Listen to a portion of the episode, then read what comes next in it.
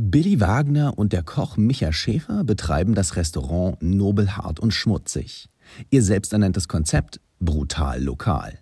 Die Gerichte werden ausschließlich aus Lebensmitteln aus Berlin und Brandenburg angerichtet. Im Gespräch mit Goldelse gehen wir auf den Grund, warum die wirklich teuren Lebensmittel eher bei den Discountern liegen als auf den Märkten und was den Berliner Gaumen auszeichnet. Los geht's. Willkommen beim Podcast der Berliner Volksbank. Hier geht es um das, was die Metropole am Laufen hält. Um euch. Ihr seid da draußen, verwaltet, spart, investiert, verschweigt euer Geld und haltet die Stadt am Laufen. Für uns seid ihr die Geldhelden dieser Metropole. Das ist der Podcast, in dem ihr zu Wort kommt. Goldelse. Geldgeschichten aus der Hauptstadt. Schönen guten Morgen, willkommen beim Podcast der Berliner Volksbank Goldelse. Ich freue mich, dass ihr beiden heute hier die Betreiber des Restaurants Nobelhart und Schmutzig im Podcast seid. Ein sehr cooler Restaurantname. Ich würde euch ganz gerne am Anfang sofort die Bühne bieten und sagen und fragen, stellt euch doch bitte vor und erzählt mal ein bisschen was über euch und euer, euer Restaurant. Euer Restaurant ist nicht ganz alltäglich. Ihr habt ein sehr durchdachtes Konzept. Und ja, ein paar Worte zu euch. Vielen Dank. Ich bin Michael Schäfer, ich bin der Küchenchef im Nobelhart und Schmutzig. Das heißt, ich bin dafür verantwortlich, dass das, was auf den Tisch kommt bei uns, so gut schmeckt, dass die Leute wiederkommen. Seitdem sehr viel zusammen erlebt mhm. äh, und gemacht äh, und äh, getrieben. Und es hat sich super viel getan in meinem Job, vor allem, würde ich sagen. Vielleicht euer Konzept, vielleicht ein paar Worte zu eurem Konzept, zu eurer Idee, so, äh, was ja. ihr im Restaurant ähm, macht, was ihr anders macht. Ihr hebt euch ein bisschen ab von anderen Restaurants in Berlin. Ja. Ähm, und zwar äh, kochen wir von Anfang an ähm, nach einem äh, Prinzip, was wir brutal lokal nennen. Das heißt, äh, wir kochen nur mit Lebensmitteln aus der um, unmittelbaren Umgebung, äh, was bedeutet, dass wir direkt mit Lebensmittelerzeugern zusammenarbeiten, die im Umland von Berlin ähm, ihre Landwirtschaft betreiben ähm, und mit denen besprechen, wie das nächste Jahr aussehen könnte, dann wie, der nächste, wie die nächste Saison aussehen könnte, wie es nächste Woche vielleicht wird, wann man das ernten kann, wie die Lebensmittel schmecken, wie man die Landwirtschaft vielleicht der Gastronomie anpassen könnte oder die Gastronomie der Landwirtschaft anpassen könnte, sodass wir dem Gast ein möglichst äh, tolles ähm, Erlebnis geben können und äh, es dem Gast möglich machen können, zu erleben, wie es denn in und um Berlin schmecken kann.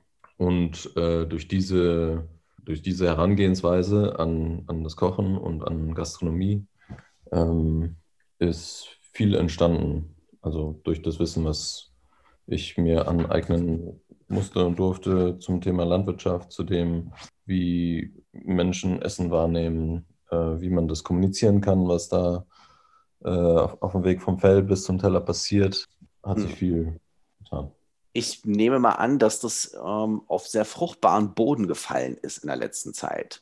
Ich glaube, dieses ganze Thema äh, lokal Essen fällt ja auf das Gegenextrem, gerade bei den Deutschen. In keinem Land, in keinem westlichen Land wird so oder ist es möglich, so billig einzukaufen und kaum in kaum einem Land sind die Leute bereit, so Lebensmittel der niedrigen Qualität zu essen.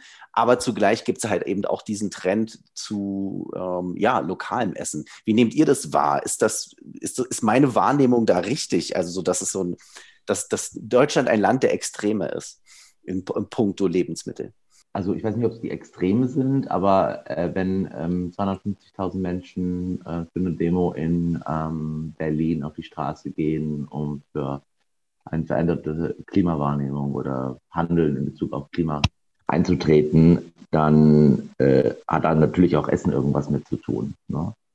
Und ich denke, dass wir hier zwar so in so einer Berliner Kreuzberger Blase irgendwie sind, aber dass das, was wir denken, äh, wie Landwirtschaft auszusehen hat, wie sie jetzt häufig praktiziert wird, nicht das einzig Wahre ist auf der einen Seite und äh, dass es da noch mehr Facetten an unterschiedlicher Landwirtschaft im Prinzip geben muss. Aus einer klimatechnischen Situation, aber auch aus einer sozial-ökonomischen Situation und dann natürlich auch um ein anderes Qualitätsbewusstsein von den Landwirt zu erzeugen, wie gut seine Lebensmittel sein können oder sollen. Und dann auch natürlich, was der Kunde sich in den Mund schiebt, wie das schmeckt, wie gut das ist. Und das braucht Zeit und Idee und äh, da hat sich schon was in den letzten. Was hat das für eine Auswirkung auf den Preis? Der, derjenige, der in, den, in ein Restaurant geht oder sich Lebensmittel kauft, ist ja bereit, dann mehr Geld zu bezahlen. Oder seht ihr das, dass man das mit äh, kostendeckend auch zu günstigen Preisen anbieten kann, die Qualität, die ihr auf den Teller bringen wollt? Naja, grundsätzlich ist erstmal, wenn man einen O-Saft äh, in so einem Tetrapack zwei Liter für 40 Cent kaufen kann, dann äh, kann man natürlich sagen, okay, das ist so ein handgemachter Saft von der Person aus der Uckermark, ähm, da wo der Liter, sag ich mal, irgendwie drei, vier Euro kostet, dann ist das natürlich im Verhältnis sehr, sehr teuer. Aber was man natürlich sagen kann, ist, dass äh, bei dem Saft, der 50 Cent kostet, zwei Liter, einfach Kosten mit eingepreist sind oder nicht eingepreist sind, die äh, bei dem anderen Produkt einfach mit drin sind. Und ähm, das eine wirkt sehr, sehr günstig oder das eine wirkt sehr, sehr teuer. Und da glaube ich dann immer, dass das andere eigentlich viel zu günstig ist und äh, gewisse Kosten einfach irgendwo ähm, nicht liegen bleiben im Prinzip. Ne? So. Und die Preissituation ist natürlich eine ganz, ganz äh, wichtige Frage. Gerade auch, dass äh, Essen irgendwo demokratisch sein soll und dass jeder auch irgendwie die gute Qualität haben soll. Aber äh, gleichzeitig ist es auch so, dass wenn etwas sehr, sehr aufwendig und sehr, sehr teuer ist, wie zum Beispiel Fleischproduktion, ähm, weil da ein Lebewesen dahinter steht, äh, weil da Futter gefüttert wird, weil da Platz gebraucht wird, um entsprechende Qualität zu erzeugen, dass das einfach ein gewisses Geld kosten muss mhm. und dass das so wie günstig das heutzutage ist, äh, sich einfach nicht äh, ähm, funktionabel umsetzen lässt. Wir reden ja über Berlin. Du hast gerade schon angesprochen oder ihr habt angesprochen, dass ihr euch da in einer Kreuzberger Bubble aufhaltet. Kreuzberg ist mittlerweile ein Bezirk, der wohlhabend ist. Die Leute sind da bereit, äh, Gelder auszugeben für faire Produkte, für gute Qualität. Aber ihr kennt ja nun auch die Stadt wenn ich euch fragen würde, was ist der Berliner? Was würdet ihr darauf sagen? Ja. was ist der Berliner? Mhm. Die Tick der Berliner Gaumen, könnte man auch sagen. Der Berliner ist ja erstmal so ein schwieriges Thema. Das gibt es natürlich, aber was ist denn überhaupt ein Berliner? Also ist jemand, der auch zugezogen ist, ein, ein Berliner? Gerade der Zugezogene bringt auch seine eigene Kultur mit, beziehungsweise seine eigenen Essgewohnheiten.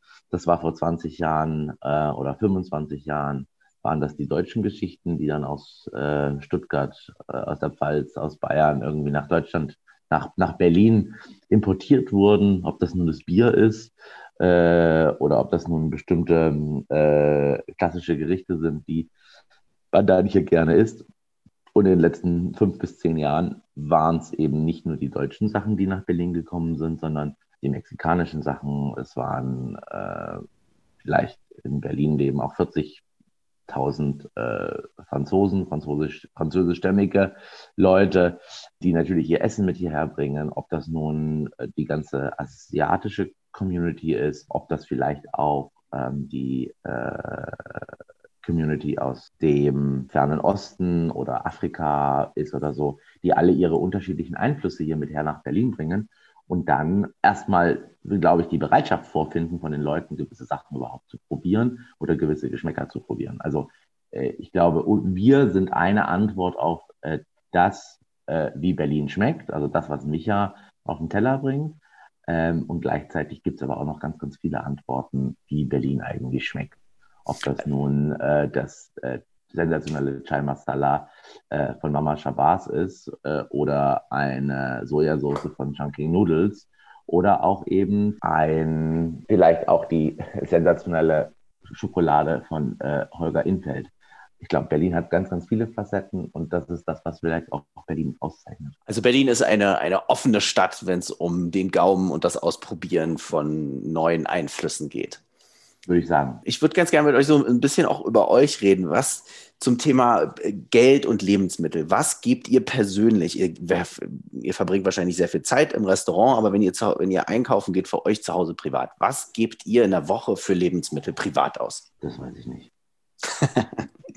Keine. Ahnung. Ähm, weiß ich wirklich nicht, wie viel wir ausgeben. Ähm, äh, aber wir kaufen, also wir, meine Frau und ich, ähm, wir kaufen im Bioladen ein, äh, wir gehen auf den Markt, wir ähm, nehmen Lebensmittel aus dem Nobelhart und Schmutzig mit. Also wir bezahlen wahrscheinlich mehr, als das äh, häufig der Fall ist. Wir gehen nie zu Edeka, wir, wir kaufen nie irgendwas bei Edeka oder bei äh, Rewe oder Lidl oder Netto oder Aldi oder so ein. Und dadurch geben wir einfach schon grundsätzlich mehr Geld aus. Weil uns das auch wichtig ist, dass wir natürlich diese guten Lebensmittel einkaufen. Also wir kaufen halt auch nach Geschmack ein. Also wir probieren was oder du und dann schmeckt es gut, es riecht wahnsinnig gut, es schaut vielleicht auch gut aus. Also und nicht, dass es jetzt irgendwie Hochglanz ist, sondern einfach äh, der Apfel irgendwie äh, wunderbar äh, glänzend und groß und saftig aussieht, sondern dass der Apfel vielleicht einfach äh, vielleicht ein bisschen schrullig ist und äh, du weißt, das ist jetzt schon irgendwie, Roberto Wehner von der Wilden Gärtnerei hat die Äpfel noch jetzt irgendwie vier Monate einfach in einem Schuppen in der Kiste liegen lassen und äh, du hast dann so einen schönen Lagerapfel, der fast so was Mürbes hat und so weiter. Und das, also für sowas bezahlt man Geld. Oder auch die wilde Gärtnerei, äh, ganz, ganz toll. Da, da gibt es dann auch nochmal im Dezember ein paar äh, Erdbeeren, äh, Erdbeeren, Quatsch, ähm, äh, Tomaten. Und äh, die sind einfach hingelegt, beziehungsweise ganz vorsichtig in so kleinen Kisten. Und die verkauft er nicht zur, die kann, er kann nicht alles verkaufen zu dem Moment, wenn die geerntet wird. Also lässt er ein paar Sorten, die das halt aushalten können, die ein bisschen dickschaliger sind, die den, die Lagerung einfach überlegen, überleben legt er auf die auf die Seite und dann kaufst du ganz, ganz, ganz tolle äh, Tomaten im äh, Dezember, die nichts mit der Tomate zu, zu tun hat, die man sonst in einem Lebensmittel-Einzelhandelsgeschäft im Prinzip kauft. So. Und äh, es, also die, es geht jetzt gar nicht darum, dass der Micha und ich teure Lebensmittel kaufen, also die vielleicht teuer im Wert irgendwo stehen, sondern die einfach vielleicht wahnsinnig gut schmecken. Und ähm, wie Micha schon gesagt hat, das Gemüse ist häufig ein bisschen günstiger. Und wenn man dann halt Fleisch und ähm, Käse kauft, dann wird es halt nun mal auch ein bisschen mehr, weil eben das, da ist ein Tier dahinter und das äh, kostet halt einfach. Du hast gerade dieses schöne Bild aufgeworfen vom glänzenden Apfel, dieser Perfektionismus, der in vielen Supermärkten Grundlage ist und regelrecht zelebriert wird. Ähm, was ist denn deiner Meinung nach, was ist gnadenlos überbewertet und was unterbewertet, preislich gesehen, was die Leute heutzutage an Lebensmitteln kaufen? Ähm, Convenience äh, Food schon, schon verarbeitete Lebensmittel ist auf jeden Fall etwas, wofür Leute, wie sagen, viel zu viel Geld ausgeben, generell. Äh, weil man zahlt auf jeden Fall äh, zum großen Teil einfach die Verpackung. Ähm, man bezahlt die Tatsache, dass jemand anders halt irgendwie die, die Leona schon geschnitten hat oder die, die Noki schon gemacht hat, also die Arbeitszeit dahinter. Und das ist meiner Ansicht nach ganz häufig Geld, was die, die Leistung, die das Lebensmittel bringt, einfach nicht wert ist. Ähm, also weil es halt dann häufig nicht lange haltbar ist oder ähm, auch vielleicht nicht gut gemacht ist, wie man das vielleicht selber könnte oder lernen könnte. Ähm, und das finde ich eine ganz, ganz kuriose, kuriose Diskrepanz zwischen dem, dem finanziellen Wert von einem Lebensmittel und dem, was da tatsächlich bei rumkommt. Mhm. Ähm, in euer Restaurant kommen ja Leute, die ganz bewusst sich für euer Konzept, eure Idee entscheiden und das unterstützen wollen. Ähm, Gibt es vielleicht irgendwelche schönen Anekdoten? Was ist irgendwie so das äh, Verrückteste, was bestellt worden ist oder eine spannende Diskussion, Situation, die mal mit Gästen entstanden sind äh, in eurem Restaurant? Die Leute haben ja im Kopf, wie so etwas kosten darf und äh, wie, wie, wie viel Wert in sowas drinsteckt. Also wie viel kostet ein Kilo Spargel, wie viel kostet äh, eine Schale Erdbeeren, ähm, wie viel kostet was etwas so. Und äh, bei uns sind es häufig Dinge, die sehr, sehr einzeln sind, die vielleicht erstmal sehr banal wirken, wie eben diese drei genannten Sachen, die dann aber äh, einen ganz anderen Preis haben, weil ähm, auch eine ganz andere, auch ein ganz anderer Geschmack dahinter steht. Und äh, das ist schon manchmal, ähm, also wir verkaufen zum Beispiel unsere Butter, die wir selber herstellen, aus ähm, Sahne vom Erdhof Seewalde, ähm, 200 Gramm, 250 Gramm für 18 ähm, Euro. Das, das Stück im Prinzip so. Und ähm, das ist natürlich ein Preis, der äh, erstmal sehr, sehr hoch und erschreckend ist, weil normalerweise, was zahlt man für eine Butter? 40, 50, 60 Cent äh, aus dem Aldi oder so. Und das dann im, im Vergleich zu sehen, ist natürlich wahnsinnig viel. Ähm, gleichzeitig, wenn man das aber dann in den Mund nimmt, äh, hat es auch nichts mit dem zu tun, wie man sonst dieses Lebensmittel wahrnimmt. Und das ist eigentlich das Interessante, dass die Leute auf einmal den Ort, an dem sie leben, ganz anders wahrnehmen, weil der einen ganz anderen Geschmack eigentlich hat, als das, was sie eigentlich normalerweise kennen. Und nicht von dem, wie ein Lebensmittel sich, äh, also wie ein Lebensmittel schmeckt, sondern von der Qualität her.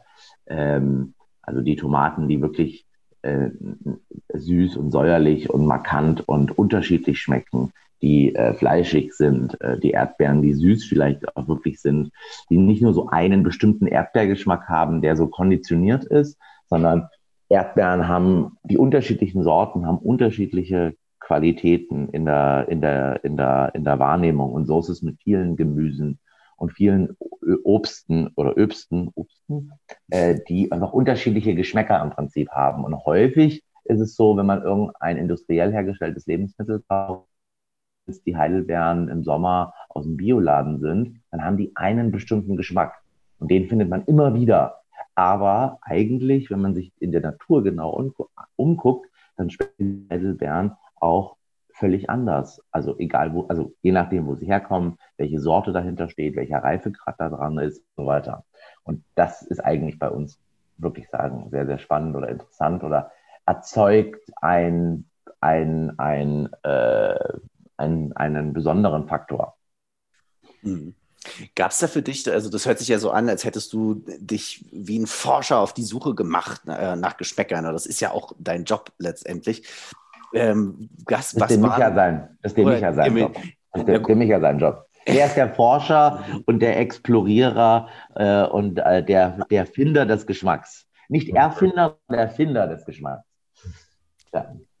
Aber ihr tauscht euch ja bestimmt auch aus. Es ist ja, ich gehe davon aus, dass das eine Leidenschaft von euch ist. Was gab es denn vielleicht bei euch beiden oder bei dir, Micha, so ein Aha-Moment in deinem Leben, in deinem beruflichen Leben, wo du sagst, da will ich mehr wissen, da, da wühle ich mich weiter rein?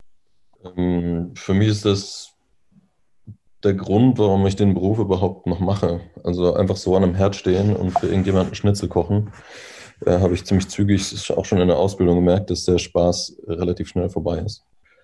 Ähm, sondern für mich ging es ziemlich zügig äh, schon darum, äh, zu so viel wie möglich zu lernen, weil das äh, Thema Lebensmittel einfach so unglaublich komplex ist. Und je weiter man rein, reingeht, desto mehr Komplexität entdeckt man. Ähm, und äh, ich hätte jetzt, also wenn ich das nicht machen würde, wenn ich da nicht weiter, immer weiter gehen würde und immer mehr lernen würde, dann würde ich mir, dann, keine Ahnung, würde ich Schreiner werden oder so. also es ist schon der Spaß an der Sache, so grundsätzlich. Und dadurch entsteht ja auch die Kreativität. Also ich stehe jetzt nicht irgendwo, irgendwo rum an Bord und mal mir irgendwie ein paar Lebensmittel zusammen und mache dann daraus ein Gericht, sondern ähm, die, die Sachen entstehen durch das Gespräch mit dem Erzeuger, du, durch den Besuch am Hof, äh, durch die Saison, weil ähm, weil es heiß und trocken ist und ein anderes Lebensmittel dadurch dieses Jahr besser schmeckt als letztes Jahr, weil es weniger Wasser bekommen hat und mehr Sonne abbekommen hat. Ähm, also wo wir schon beim Thema Erdbeere sind zum Beispiel. Ähm, oder im nächsten Jahr hat es viel geregnet und äh, ich habe nur einen Tag lang Erdbeeren gehabt und dann äh, muss ich mir halt in der Jahreszeit was anderes überlegen und diese Umstände und diese Komplexität und direkten Bezug zur, zur Wertschöpfungskette ähm, ist das, was mich da eigentlich äh, antreibt und was das Ganze überhaupt interessant macht. Was ist denn dieses Jahr? Du seid ja im Austausch mit euren Erzeugern. Was, was können wir denn erwarten auf den Tellern, auf den Berliner Tellern und von euch? Meine Erfahrung war bis jetzt, wenn das Jahr so spät anfängt und so kalt ist, dann äh, haben die Leben die meisten Dinge eine sehr kurze Blüte und dann auch eine kurze Frucht. Außer es wird später nochmal trocken und warm. Das könnte ja auch passieren. Global Warming führt ja dazu, dass es chaotisch ist, auf jeden Fall, würde ich sagen. Mhm auf deinen äh, geschmacklichen Entdeckungsreisen, was ist das teuerste, was du je gegessen hast? Ich meine, irgendwie in Japan äh, äh, unverschämt teuren Tee. äh, mir gekauft. Äh, also für Tee. Und im Endeffekt sind es Kräuter. Also ne, hat auch irgendwie, also nach Tee halt geschmeckt. Also ich würde sagen Tee. Wein, das, äh, dafür gebe ich echt eine ganze Menge Geld aus. Ja. Wenn ich okay. irgendwas trinken will, was ich, was ich äh, irgendwo gesehen habe und so weiter. Ja. ja. Okay. Mir wird jetzt einfallen, dass, ähm, dass ich es äh, erstaunlich, erstaunlich logisch fand, dass in einem Stadt Singapur die Lebensmittel sehr, sehr teuer sind, weil halt alles importiert werden muss. Ja. Das war für mich eine spannende Erkenntnis auf jeden Fall. Mhm. Wenn gar keine Landwirtschaft da ist, dann ist alles ziemlich teuer. Was, was nervt euch an den Berlinern, wenn es um das Thema Essen geht? Nichts. Äh, mich nervt nichts an den Berlinern und mich nervt auch nichts an den Berlinern, wenn es ums Essen geht. Gibt es irgendwas, was ihr sehr mögt an den Berlinern, was Spannendes, was Spaß macht mit den Berlinern am Essen und am Kochen und am Zusammensein? Ich würde sagen, Berliner sind erstmal offen, äh, im vielleicht im Vergleich zumindest dazu, wo ich herkomme äh, oder wo ich aufgewachsen bin, in, in NRW oder in Ostwestfalen, ähm, wo man sehr vorsichtig an neue Dinge rangeht. Und das ist hier schon mal erstmal einfach, würde ich sagen. Äh, wenn irgendjemand ein neues, neues Lokal aufmacht ähm, und vielleicht irgendwie ein bisschen anderes Konzept hat als andere, dann wird es erstmal ausprobiert. Und das finde ich schon etwas, was ähm, gerade für die junge Generation von Gastronomen äh, was sehr Schönes ist. Könnt ihr sagen, neben natürlich dem Lokal, Lokalen, was euer Konzept ist und was ihr unterstützt und nachdem ihr handelt und arbeitet, gibt es einen Essenstrend, der, der, so, es kommen ja immer wieder so dieses Asiatische war sehr lange Sushi und so weiter. Was ist so ein Essenstrend, der gerade groß am Kommen ist? Vielleicht neben dem lokalen Essen, vielleicht eine spezielle Küche oder ja. Also ich glaube, wir haben gerade eine, eine ganz interessante äh, Bäckereibildung wieder in Berlin. Also es gibt ähm, viel mehr gute Bäckereien äh, als vor zehn Jahren. Bäcker, Bäckerinnen, die sich mit dem Thema Backen irgendwie auseinandersetzen und auch die unterschiedlichsten Herkünfte haben und dadurch auch unterschiedliche Brote oder Backfahren im Prinzip produzieren. Und das ist ähm, schön zu sehen, sowas, finde ich. Das ist gerade so ein Trend, äh, der sich da durch die Stadt im Prinzip ähm, robbt. Äh, ich glaube, vor fünf Jahren war es irgendwie Thema Kaffee, ähm, äh, wo es einfach eine sehr, sehr schöne Vielfalt an unterschiedlichen Röstereien gibt, die äh, sehr, sehr äh, gut, besonders rösten, um einfach ein gutes Kaffeegetränk äh, in, den, in die Tasse, sage ich mal, zu bekommen. Meine abschließende Frage ist noch, was hat euch eure Oma damals gekocht und was habt ihr geliebt? Was verbindet ihr mit der Küche von eurer Oma? Ähm, meine Oma hat väterlicherseits, hatte selber einen großen Garten. Ähm, also bin in der DDR geboren und ähm, wer in der DDR groß geworden ist, hatte einen Großteil seiner eigenen Lebensmittel nicht nur im, im, Konsum gekauft, sondern eben auch selbst hergestellt oder selbst angebaut, weil man dadurch einfach eine gewisse Vielfalt nochmal mehr hatte als das, was man im, im Konsum im Prinzip kaufen konnte. Und äh, da, ich erinnere mich, dass die Oma immer viel eingeweckt hat, beziehungsweise im Keller mit äh, Kirschen aus dem Glas hatte oder Marmelade selbst gemacht hat äh, oder äh, ähm, mit dem Nachbarn, der hatte Hühner im Prinzip getauscht hat, ähm, also Ware gegen Ware. Ähm, und solche Sachen erinnere ich mich. Also das äh, ist die früheste Kindheit als so fünf, sechsjähriger, sage ich mal. Sicher? Ja, für mich ist das ähm, Erlebnis, das Erlebnis Honig. Also mein, mein Opa imkert schon ganz, ganz lange und der hat dann immer, wenn er die Waben rein hat, er uns Kinder eingeladen und äh, die Waben in die Schleuder getan und geschleudert und dann durften wir direkt aus der Schleuder mit einem kleinen Plastiklöffel äh, naschen und äh, das haben wir einfach super gefeiert. Und das ist auf jeden Fall ein sehr prägendes Erlebnis gewesen, würde ich sagen. Gibt es von eurer Seite noch irgendwas, was ihr vielleicht zu diesem Thema loswerden wollt? Wollt ihr gerne auch noch mal sagen, wo man euch genau findet? Das äh, Nobelhart und Schmutzig findet man in der Friedrichstraße 218 äh, im Kreuzberger Teil der Friedrichstraße. Ähm, ist ein Restaurant ähm, mit einem Theken-Konzept, äh, wo man um die Küche herum sitzt. Und finden tut man uns auch im Internet. Wenn man äh, www.hausgemachtes.berlin eingibt, dann kann man sich das, was äh, wir so kennen, das, was wir so mögen, im Prinzip auch nach Hause holen. Ob das nun Lebensmittel sind, die wir selber hergestellt haben oder äh, wo wir als Art äh, Plattform im Prinzip ähm, gelten, wo man sich besondere Lebensmittel aus der Stadt Berlin im Prinzip nach Hause holen kann. Und äh, ja, ich glaube, das sind die beiden Dinge, äh, wie man unsere Welt so ein bisschen äh, besser verstehen kann und äh, auch vielleicht erleben kann. Ja. Schön, dass ihr wieder zugehört habt bei Goldelse, dem Podcast der Berliner Volksbank. Alle Infos und Beratungen findet ihr auf www.berliner-volksbank.de.